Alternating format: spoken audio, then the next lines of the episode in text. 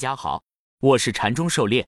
今天咱们来学习教你炒股票禅论一百零八课第九十三课走势结构的两重表里关系二。咱们的讲解按原文对照逐段进行，力求贴近原文解读，弄懂每课重难点。禅论原文，显然所有问题都集中在一零或负一零之后怎么办？如果这两种情况后只有一种情形，那当然不错。可惜这世界没有这么简单，一零或负一。零之后都有一、一、负一、一两种可能。狩猎解读如下图：第一，零或 D 负一，零是一笔延伸后出现顶底分型，这就出现一个两难的问题：这个分型是中继还是转折？如果是中继分型，那么上涨和下跌就会延续；如果是转折分型，就意味着要形成反向一笔。这两种不同的结果对操作的影响是截然相反的。分型是中介还是转折，是我们操作面临的一个核心问题。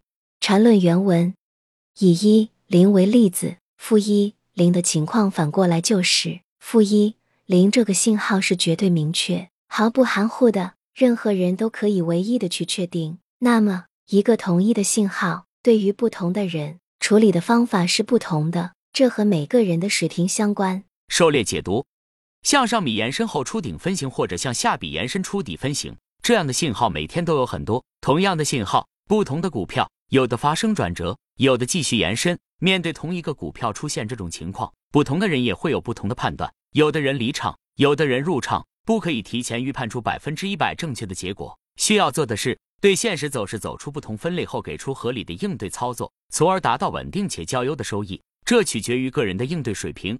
缠论原文一：如果你震荡操作的水平一般，而又胆子比较小，又没时间讨到。喜欢落袋为安的，那么一个足够周期的一一后出现一零，例如周的或日的，这意味着已经有足够的获利空间。这时候最简单的做法就是把成本先兑现出来，留下利润，让市场自己去选择，不费那个脑子了。狩猎解读：如果没有充足的看盘时间，也追求稳当，不愿意冒险，就操作日线或周线上的一笔。一旦这笔上升后出现顶分型。基本上日线能获利一二十个点，周线的话很可能就快翻倍了。这时候就把本金先出来，留下利润部分的筹码。如果这里只是中继顶分型，后面再涨还有筹码在，即便下跌也是无风险的，不需要太担心。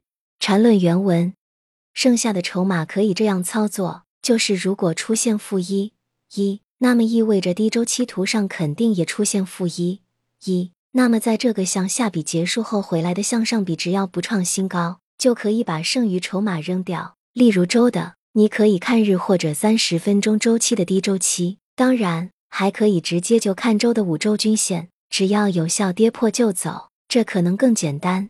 狩猎解读：如果这里是转折分型，后面会有大幅下跌甚至向下成笔，但本金已出来，后面只是利润回撤，而且是用低周期的向下一笔回撤来博后面上涨的利润。一旦低周期一笔反抽不能新高，就把剩余的筹码也出掉。日线分型对于内部底层 K 线走势，例如上图是十五分钟图，利用多周期 K 线看，日线一笔上后出现顶分型，红色方框内就是日线顶分型，出现顶分型就可以出掉本金的筹码了，剩下的等蓝线十五分钟一笔反弹，不创新高全部退出，类似于一脉和二脉的操作，比一脉稍微滞后一点。禅师之前课文里也讲过，分型配合五日均线，如果顶分型有效跌破五日均线，就可以退出。至于如何定义有效跌破，一般按两三天内不能重新站上五日均线，或者当日收盘大幅跌破五日均线，有效与否很难界定，但可以通过仓位来动态平衡。比如即将跌破减百分之二十，跌破后减百分之二十，跌破后回抽不及五日均线再减百分之二十，两三天内不收回再出完其余的。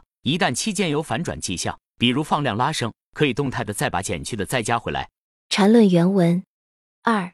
如果你震荡操作水平比较好，就利用一零后必然出现的震荡进行短差操作。由于都是先卖后买，所以如果发现市场选择了负一一，那么最后一次就不回补了，完全退出战斗。狩猎解读：前面一零向上一笔出现顶分型，在小级别走势看，一定对应一段上涨走势。这个顶分型大概率会包含小级别上涨的第一类卖点，同时形成中枢震荡。在这个第一类卖点和中枢震荡上沿附近都可以进行短差操作，先行卖出，接着出现顶分型之后要不要回补，再看后面的走势发展而定。如果顶分型后出现小级别背驰，就可以回补，否则如果大幅向下就可以完全离开了。